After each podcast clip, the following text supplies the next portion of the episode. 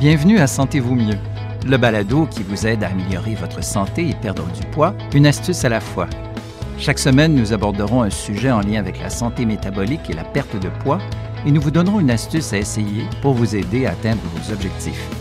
Vos hôtes sont Dr Evelyne Bordua-Roy, médecin de famille certifié en médecine de l'obésité, et Sophie Roland, candidate à la maîtrise en nutrition humaine fondamentale et appliquée. Bonjour tout le monde. Bonjour. Dans l'épisode d'aujourd'hui, nous parlerons d'hypnose et d'auto-hypnose comme outil pour améliorer sa santé métabolique et atteindre et maintenir son poids santé avec notre invitée spéciale Coralie Crescent.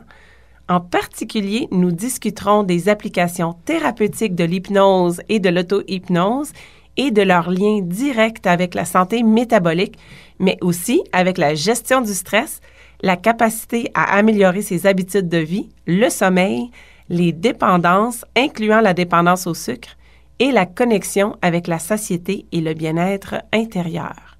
À la fin de l'épisode, comme à l'habitude, on va vous offrir une astuce simple pour vous aider à atteindre vos objectifs. Donc aujourd'hui, on reçoit Coralie Crescent, qui est entrepreneur, hypnothérapeute et préparatrice mentale. Elle accompagne depuis plus de 15 ans des individus dans l'atteinte de leurs objectifs et leurs performances. Depuis 2021, elle se spécialise dans la gestion de la réduction des symptômes de l'anxiété grâce à l'hypnose et c'est pourquoi elle a fondé zéroanxiété.coach. Coralie est très impliquée dans le milieu de la santé mentale et de l'hypnothérapie. Elle collabore régulièrement avec des OBNL, des équipes de recherche et d'autres thérapeutes avec qui elle a développé des protocoles combinés. C'est ainsi que le projet LECO est né cette année en collaboration avec une collègue thérapeute en relation d'aide et en approche psychocorporelle. Mais ça, on en reparle à la fin de l'épisode. Avant d'aller plus loin, nous aimerions vous inviter à partager notre podcast avec cinq personnes que vous aimez. C'est un cadeau de santé, mais tout à fait gratuit. Dans votre application de balado, par exemple Apple, si vous allez dans votre bibliothèque, cliquez sur Émissions Trouvez Sentez-vous mieux dans votre liste et en haut à droite, vous verrez trois petits points. Vous cliquez sur les trois petits points et là, il y aura l'option de partager l'émission. Vous pouvez choisir d'envoyer votre partage par texto, courriel Messenger, WhatsApp, etc. Mais vous avez aussi l'option rendue là de copier le lien et de l'envoyer à vos êtres chers de la façon que vous préférez. Un autre exemple, dans Spotify, utilisez la loupe pour trouver votre, notre podcast vous cliquez sur le bouton Suivre si ce n'est pas déjà fait. Et ensuite, vous cliquez encore une fois sur les trois petits points. Vous aurez alors euh, l'option de partager. Coralie, bonjour et surtout merci d'avoir accepté l'invitation. Bonjour, mesdames. Bonjour. Coralie, j'ai le goût de te lancer tout de suite. Dis-nous, qu'est-ce que l'hypnose et l'auto-hypnose? Oui, bien sûr. Alors, d'abord, l'hypnose thérapeutique, c'est quoi? Euh, le psychiatre Milton Erickson euh, définit l'hypnose comme ça. C'est une relation thérapeutique qui s'accompagne d'un état particulier d'attention, d'échange favorable à des changements de pensée et de sensations. Il s'agit de conduire l'esprit de l'interlocuteur vers des états mentaux spécifiques qui lui permettent d'accéder à ses ressources dans un but de changement. Euh, Edmond Roustan, lui, il parle euh, du fait que l'opérateur, l'hypnothérapeute, peut provoquer des distorsions au niveau de la volonté, de la mémoire et des perceptions sensorielles. Il parle d'un état de veille paradoxal, donc un état de sommeil apparent, mais une activité électrique cérébrale de veille. Euh, il rajoute que c'est un phénomène naturel et actif où il y a une augmentation du contrôle de soi et non une perte. Ce qui est intéressant ici, c'est que contrairement à l'image que peut donner l'hypnose de spectacle, par exemple, le phénomène hypnotique euh, conduit la personne en fait à être active dans son expérience. Quand on reçoit une séance d'hypnose, on entend tout, on continue de penser, on participe concrètement à ce qui se produit dans l'expérience, dans les mouvements, dans les changements. Simplement, ce ne sont pas les mécanismes habituels de la pensée consciente qui contribuent. C'est pas analyser le problème, c'est pas le décortiquer, c'est pas planifier des étapes pour obtenir un nouveau résultat. Euh, même d'ailleurs, dans le langage courant, parfois on parle de regarder son problème en face, ou on parle même d'imaginer une solution. Bah, littéralement, c'est ce qu'on fait en hypnose, en fait. On, le fait de façon symbolique, on le fait de façon réaliste, on le fait toujours de façon sensorielle. C'est vraiment une expérience ressentie, et parfois de façon même motrice, avec des mouvements. Euh, ce qui fait que ça résout réellement les choses là où la volonté parfois ne suffit pas.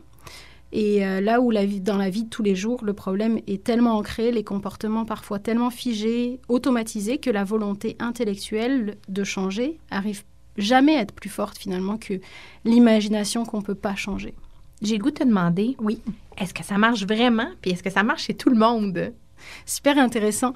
Euh, effectivement, tout le monde peut aller en hypnose. Justement, dans, dans- dans la définition d'Edmond Roustan, euh, il parle d'un phénomène naturel. Euh, et euh, sûrement, vous qui nous écoutez, si vous êtes déjà tombé dans la lune un jour, soit à l'école en écoutant un prof qui est peut-être ennuyeux, soit euh, en conduisant, puis on se rendant compte que vous êtes déjà arrivé sans avoir vraiment réalisé le temps qui était passé ou toutes les rues que vous avez prises, ce sont des états d'hypnose naturels, quotidiennes, et c'est une forme de veille un petit peu de notre cerveau, comme notre écran d'ordinateur parfois se met en veille. Puis par exemple, justement, si, si on veut changer un comportement, euh, et notamment alimentaire, parce qu'on est là pour parler de ça, euh, arrêter de manger du dessert ou du sucre raffiné, mettons, dans le quotidien, je suis peut-être pas capable de le voir, de me voir moi autrement que, que cette bébite à sucre que j'ai toujours été, ou le dessert qui a peut-être un, un volet de récompense pour moi, ou, euh, ou pour certaines personnes qui ne peuvent pas imaginer substituer ça par autre chose de réconfortant. Et euh, en hypnose, souvent, on, utilise justement cette notion que la volonté suffit pas, alors que dans le quotidien, tout ce qu'on a appris, c'est si tu veux, tu peux. Euh, il suffit de vouloir plus pour, pour que ça change. Et on se base beaucoup sur les travaux d'Émile Coué, notamment, qui était un pharmacien français, qui a été un peu les précurseurs de, de l'hypnose. Et puis il disait, ben, euh, la première faculté de l'homme, c'est l'imagination. Et quand il y a lutte entre l'imagination et la volonté, ben, c'est toujours l'imagination qui, l'emporte. Donc ça veut dire que si on ne peut pas s'imaginer autrement que ce qu'on est ou ce qu'on fait aujourd'hui, s'imaginer dans notre corps avec toutes les sensations, les émotions qui viennent avec, ben, le changement va être très très difficile, même si mentalement notre médecin nous a dit par exemple qu'il fallait faire comme ci ou comme ça euh, au niveau de nos, nos habitudes. Coralie, tu sembles dire qu'avec l'hypnose, justement, on peut aller euh, explorer ce, ce côté-là de l'imagination, de se voir autrement. Mais est-ce que, euh, est-ce que le faire avec un thérapeute et être guidé dans l'hypnose, ça, ça me semble être quelque chose qui pourrait bien fonctionner, mais est-ce que l'auto-hypnose, euh, auto veut dire soi-même dans le fond, euh, est-ce que l'auto-hypnose est quand même quelque chose qui est accessible à tous, qui est faisable, qui peut nous permettre aussi d'aller là et, disons, à, faible coût, mais est-ce que c'est quand même efficace et est-ce que tout le monde pour- pourrait faire de de l'auto-hypnose aussi?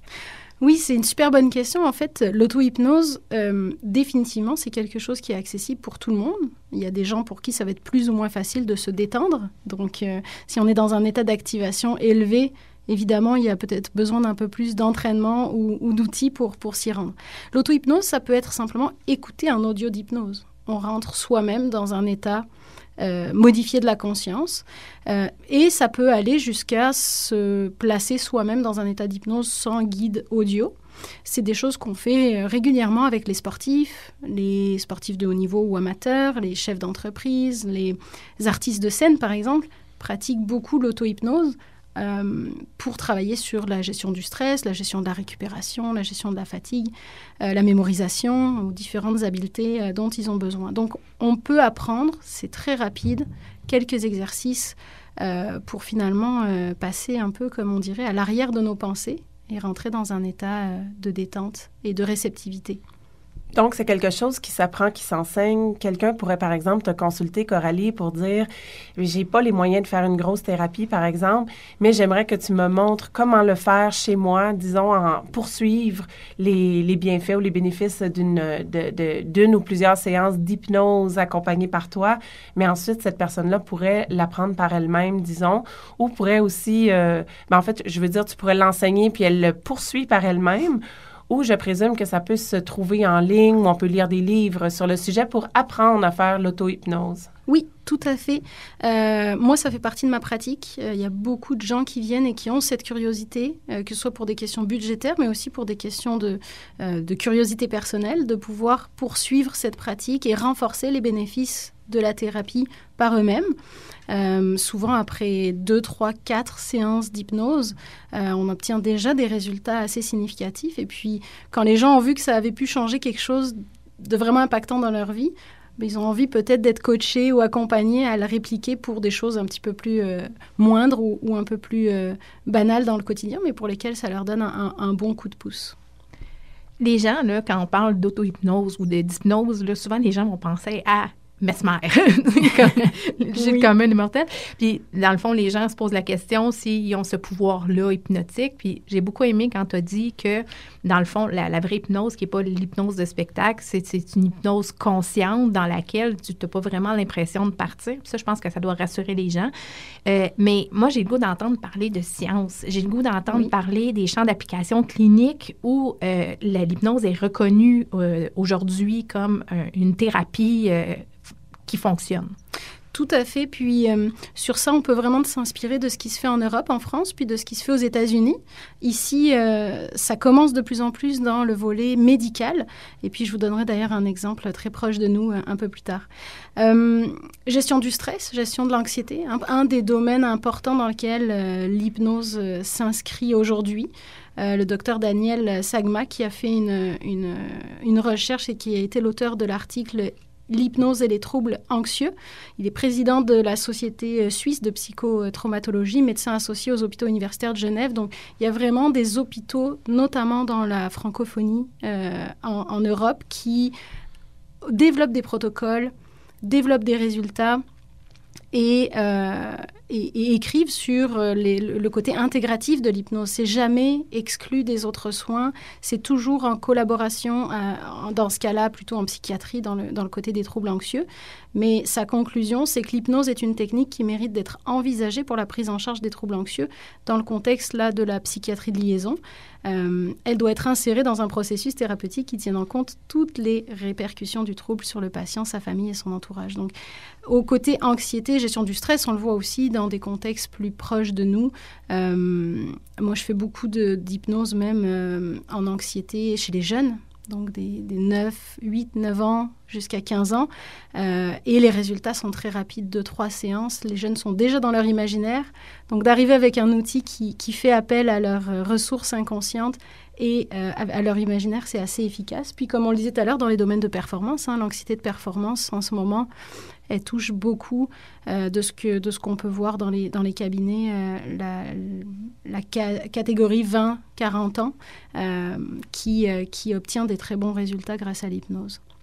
Au niveau de l'attention, de la concentration, deuxième champ où l'hypnose fait fait beaucoup en ce moment. Euh, c'est un outil de préparation mentale. Dans ces contextes-là, on parle encore une fois de sport de haut niveau, d'art de la scène, même le milieu politique, les domaines militaires.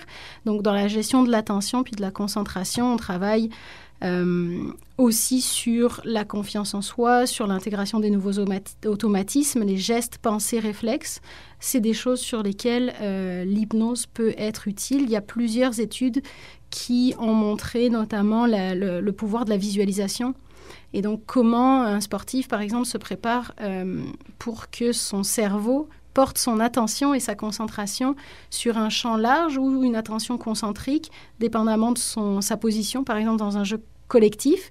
Euh, et ça, c'est assez intéressant. Il y a eu des études sur les gymnastes aussi, sur euh, la visualisation et l'impact de la visualisation, même sur les zones cérébrales. Et ce qu'on remarque, euh, toi, Sophie, c'est ton domaine, mais ce mm. qu'on remarque, c'est que les zones cérébrales qui s'activent sous hypnose en visualisation, c'est au-delà de 80% les mêmes euh, que si la même athlète euh, fait son enchaînement de gymnastique versus le visualise. Et donc ça, c'est très intéressant. Même les zones motrices s'activent. Donc le corps et les systèmes apprennent vraiment quelque chose. Wow. les peurs, les phobies.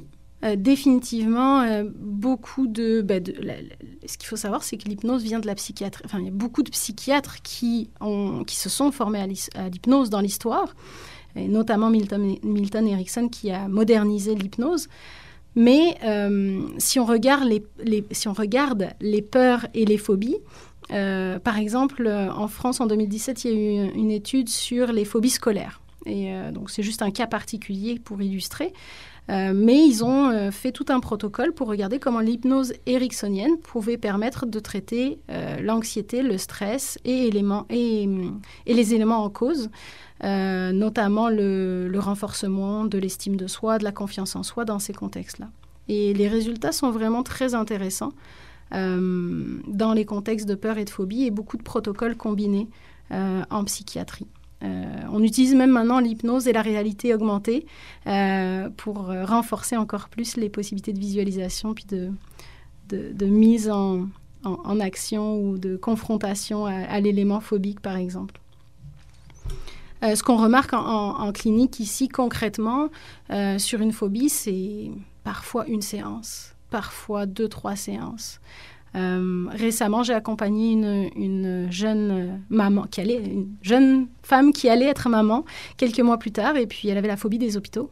Et donc, ne serait-ce que pendant sa grossesse, aller à l'hôpital pour simplement les, premiers examens, euh, et les échographies, c'était vraiment problématique. Euh, et en deux séances, euh, elle a pu profiter de sa grossesse, ne pas être stressée avec tous les stress, avec tous les, toutes les visites médicales et accoucher vraiment sereinement. Et donc, c'est un exemple, mais il y, en a beaucoup d'autres. Tu parles d'accouchement. oui. Je pense qu'on se sert aussi hein, de plus en plus de l'hypnose pour, même dans les cas des chirurgies.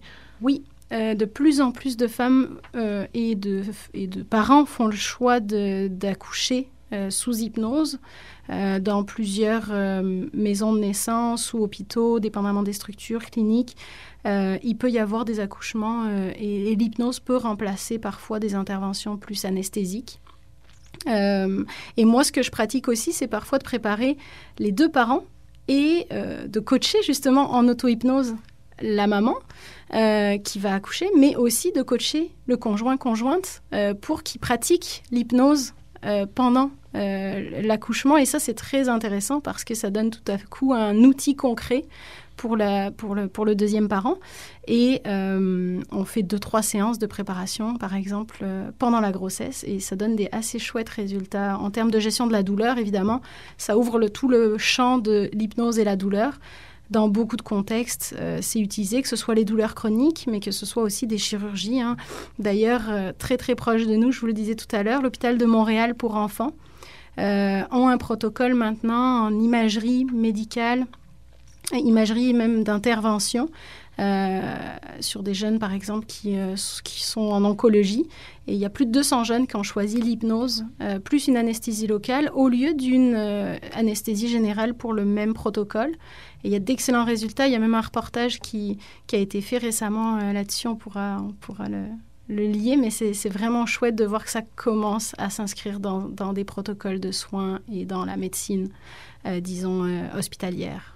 C'est vraiment très intéressant parce qu'en plus, l'hypnose, c'est pas comme une anesthésie générale ou des médicaments qui ont des effets secondaires, qui entraînent des problèmes, de la tolérance, etc. Donc, en plus, si c'est quelque chose qui ne, ne, nécessite que quelques séances à acquérir ou du moins à en maîtriser un peu les rudiments, c'est bien, hein? Tu n'es pas en train de nous dire, écoute, après un an de pratique, peut-être que tu vas y arriver un peu. c'est encourageant. Coralie, j'aimerais que tu nous parles euh, des liens entre l'hypnothérapie, euh, l'accompagnement en relation d'aide et la santé métabolique. Oui. Euh, quand on parle de santé métabolique, on peut parler évidemment de foie, des intestins, des réserves de graisse, des muscles, du cœur. La réalité, c'est aussi euh, tout le volet des habitudes de vie qui sont intégrées dans des contextes et pour des raisons particulières, souvent liées à l'histoire de vie en fait de chacun. Euh, donc il y a évidemment un lien étroit entre psychologie, affectivité, histoire de vie, environnement, culture, éducation et habitudes alimentaires et santé métabolique au sens plus large. Euh, et c'est là que nous, on, rentre en jeu. Euh, il y a différents paramètres à considérer euh, plus larges que le métabolisme ou la physiologie elle-même. Ces mécanismes, ils peuvent à la fois venir entraver la capacité de changer des habitudes de vie, comme dans le cas des dépendances ou des compulsions mais il peut aussi être, rééduqué, réorganisé, ce mécanisme, pour venir justement, au contraire, soutenir des nouvelles habitudes et soutenir des euh, prises de conscience et l'intégration de, euh, de nouvelles façons de, faire. Euh, c'est pour ça que nous, à l'ECO, on croit vraiment au volet intégratif en fait dans l'accompagnement des problèmes de santé. Et vous aussi, je pense, on se rejoint vraiment là-dessus. et notamment dans la santé métabolique, la médecine, euh, la relation d'aide dans l'accompagnement, l'hypnothérapie pour travailler les, réflexes inconscients Et la thérapie manuelle aussi pour prendre contact avec son corps. Parce que souvent, ce qui arrive quand on a euh, des enjeux de santé métabolique et qui sont liés à une condition de, surpoids ou d'obésité, ben à ce moment-là, il y a aussi euh, reprendre contact et intégrer le corps dans le processus de perte de poids, par exemple.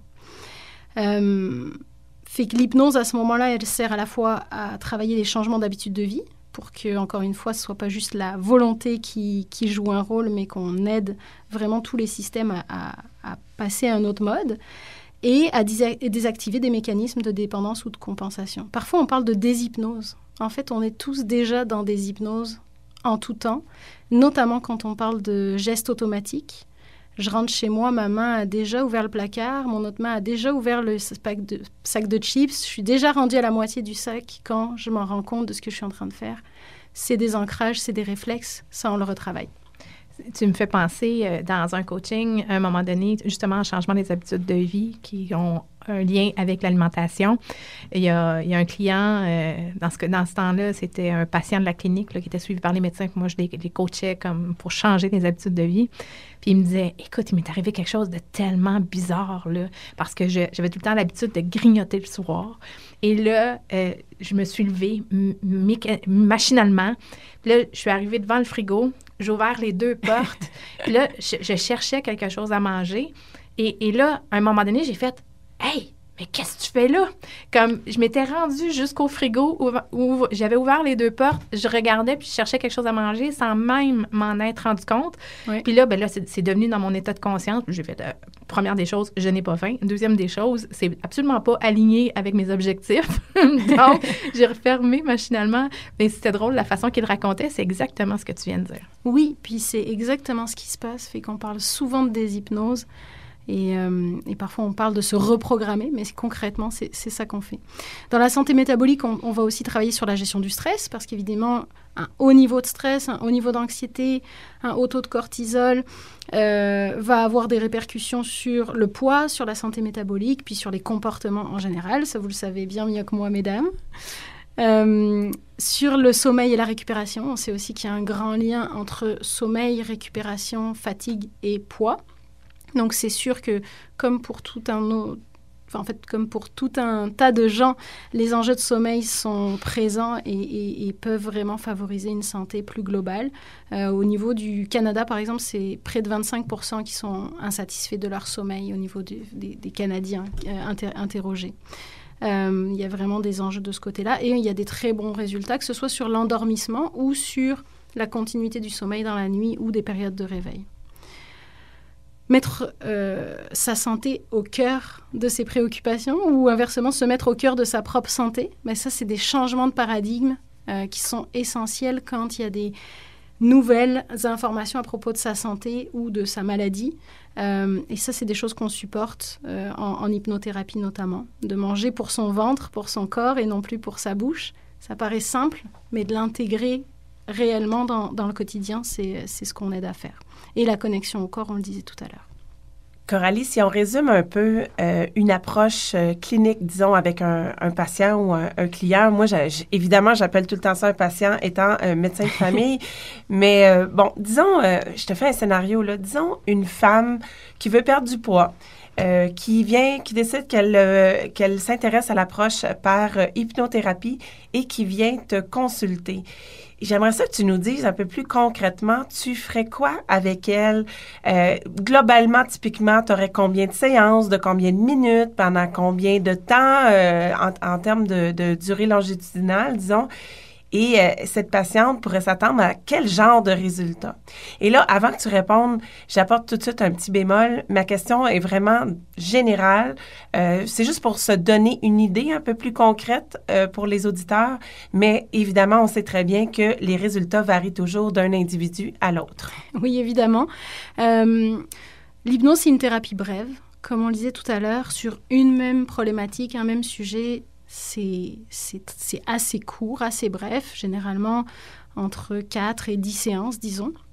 Mais dans un contexte intégratif comme ton exemple, cette femme, déjà, si elle est par exemple votre cliente, elle est informée. Elle sait cognitivement, intellectuellement, euh, elle a l'information sur ce qu'elle doit faire. Mettons que sa perte de poids est liée à euh, en fait, son surpoids ou son obésité est lié à des habitudes de vie qu'elle doit changer et ça lui génère ce surpoids des, enjeux de santé. Euh, au Canada, d'ailleurs, c'est près de 70% des gens qui sont en surpoids ou en obésité. Donc, je m'adresse à vous. C'est peut-être votre cas ou le cas d'un proche, assurément pas très loin de vous. Euh, la première rencontre, c'est à peu près une heure et demie on fait connaissance, on expérimente l'état d'hypnose, on jase la situation, on jase des conséquences négatives au quotidien de ce surpoids, de, cette obésité, des conséquences sur votre hygiène de vie, des conséquences sur ce qui fait mal. C'est de prendre aussi contact, puis parfois c'est ce qu'on évite, mais prendre contact avec tout ce que ça nous empêche, tout ce que ça nous éloigne de faire. Euh, et euh, de prendre contact avec l'état d'hypnose pour commencer à imaginer quelque chose de différent. Imaginer un futur qui serait différent, mais aussi imaginer un futur si on ne change pas. On est où dans dix ans si on ne change pas? Puis on peut se le dire intellectuellement, mais d'aller le visiter, euh, ce futur, puis d'aller se rendre compte, les petits-enfants qu'on n'a pas encore, comment on ne pourra pas jouer avec eux euh, dans dix ans si, si, si, si on extrapole la situation d'aujourd'hui. Donc d'aller prendre contact avec cette réalité-là, à la fois dans un échange conscient et dans des premiers euh, exercices d'hypnose, c'est vraiment le point de départ. Ensuite, c'est souvent deux, trois autres séances d'hypnose pour travailler plus spécifiquement, comme on le disait, sommeil, anxiété, ou les habitudes, ou des addictions concrètes, ou des comportements spécifiques. C'est-tu le sucre? C'est-tu le sac de chips? C'est-tu euh, la taille des portions? Euh, Les grignotages entre les repas? Donc, on va vraiment cibler. Et c'est là qu'on travaille aussi beaucoup en synergie avec les autres professionnels pour être cohérent et avoir aussi un langage commun et un discours commun et, bien travailler au, service en fait de la santé de, la personne qu'on accompagne. On va aussi intégrer le corps, souvent grâce à un, deux, trois euh, séances duo-thérapeutiques. Là, on travaille sous hypnose et en thérapie psychocorporelle en même temps. On est deux thérapeutes et on utilise le mouvement, la proprioception, le toucher thérapeutique pour approfondir et compléter l'expérience hypnotique. Euh, là, c'est vraiment d'intégrer l'intelligence du corps et tous ses souvenirs. Un corps qui se bouge d'une certaine façon, un corps qui se ressent d'une certaine façon. Il faut commencer à éveiller les sens et la possibilité d'un changement, on le disait tout à l'heure, c'est l'imagination d'un futur différent qui va aussi enclencher les mécanismes de changement et euh, des nouveaux réflexes. Donc c'est ça qu'on cherche à susciter. Et puis en parallèle, souvent, on travaille en relation d'aide parce que euh, ces rencontres qu'elles soient en personne, à distance ou même par correspondance écrite thérapeutique, soutiennent en fait les changements, les efforts, parce que le but c'est que ça s'intègre dans le quotidien. Et plus le changement doit être rapide, drastique, dépendamment des besoins de la santé de la personne, plus euh, ben, ça demande du courage. Ça se fait pas tout seul. Parfois, on a l'impression l'hypnose, c'est un claquement de doigts, on s'allonge, puis le thérapeute fait tout. Non, c'est aussi d'être proactif dans cette démarche. Et c'est là que, vraiment on promeut une approche intégrative et, complémentaire pour prendre en compte l'intelligence intellectuelle de la personne et toutes les connaissances qu'elle va chercher avec les médecins qui l'entourent, l'intelligence inconsciente et l'intelligence de son corps. Wow! Merci tellement, Coralie. En fait, je suis certaine qu'il y a plein de gens qui se disent Ah, je vais essayer ça. L'hypnothérapie puis l'auto-hypnose. Euh, écoute, je pense qu'on est rendu à l'astuce du jour et j'ai le goût de te dire à toi l'honneur. Ben, moi, je dirais un premier pas, c'est de l'essayer. Euh, avant tout, l'hypnose, on n'en parle pas, on l'expérimente. Euh, écoutez un audio d'hypnose, il y en a plein euh, de disponibles. Si vous voulez être un peu plus guidé, vous ne savez pas par où commencer, sur le site de l'écho, www.lecho.ca, il y en a trois euh, qui vont être disponibles pour vous. Un sur le sommeil, un pour travailler sur vos changements de mode d'anticipation, anticiper plus positivement les choses, c'est pas mal pour les anxieux euh, qui nous écoutent. Et une pour expérimenter plus largement euh, les sensations hypnotiques. Wow! Ben, merci pour cette astuce et écoute, un superbe épisode sur l'auto-hypnose et sur l'hypnose. Alors, euh, on serait rendu au message clé à retenir de cette, euh, ce superbe entretien qu'on a eu avec toi aujourd'hui, Coralie. Donc, euh, même si c'est pour notre santé, c'est difficile de faire des changements. Hein. Souvent, même quand on le veut, ça ne veut pas dire que c'est facile. Comme tu disais, il suffit pas de s'allonger sur un canapé et un thérapeute ou un médecin fait tout le travail pour nous. C'est difficile. Tout le monde peut bénéficier de l'hypnothérapie ou se pratiquer à faire de l'auto-hypnose. C'est un état naturel et c'est disponible pour chacun. Il y a une partie inconsciente de nos habitudes de vie et dans les aspects mécaniques corporels, il y a une partie qui nous échappe et échappe à notre seule volonté. Cette partie inconsciente constitue parfois une forte résistance invisible au changement. Dans la partie consciente, entre ce qu'on se fait dire qu'on doit faire et ce qu'on sait, il y a la culpabilité, à la honte aussi. L'information et la responsabilisation est essentielle pour permettre à chacun de prendre action, mais un accompagnement est parfois nécessaire dans les phases de découragement ou de démotivation. L'ECO, le site dont tu parlé, Coralie, accompagne justement les personnes en prenant en compte les aspects mentaux, affectifs, les aspects corporels et les aspects inconscients des problématiques de vie ou entravent à la santé et à l'épanouissement. Un petit rappel. On aimerait beaucoup avoir votre soutien pour faire connaître notre podcast. S'il vous plaît, partagez avec cinq personnes que vous aimez beaucoup et dites-leur de s'abonner. C'est comme s'offrir la santé et l'offrir aux gens qu'on aime en cadeau et c'est gratuit en plus. Coralie, je suis certaine que les gens veulent savoir où ils pourraient te consulter ou en apprendre davantage. Qu'as-tu à nous suggérer? Ben, pour euh, en savoir plus, alors pour les performeurs qui nous écoutent, sportifs et autres, 1%.coach, 1 en chiffres pour en lettres, 100 en chiffres.coach. Pour les anxieux, les stressés, les enjeux de sommeil et autres, zéro anxiété en toutes lettres, point coach. Et puis pour une approche globale et intégrative, l'éco.ca, L-E-C-H-O.ca, pour tout type de changement, évolution, avancement dans nos vies. Génial. Pour te trouver, toi, spécifiquement, pour te consulter, comment s'y prend? Euh, ben, je peux vous laisser mon courriel. Ça va être Coralie, C-O-R-A-L-I-E, à commercial, leco, L-E-C-H-O.ca. J'utilise une plateforme de prise de rendez-vous. C'est très facile. Génial. Eh bien, c'est tout pour cette semaine. Malheureusement, on n'a plus le temps de poursuivre cette conversation.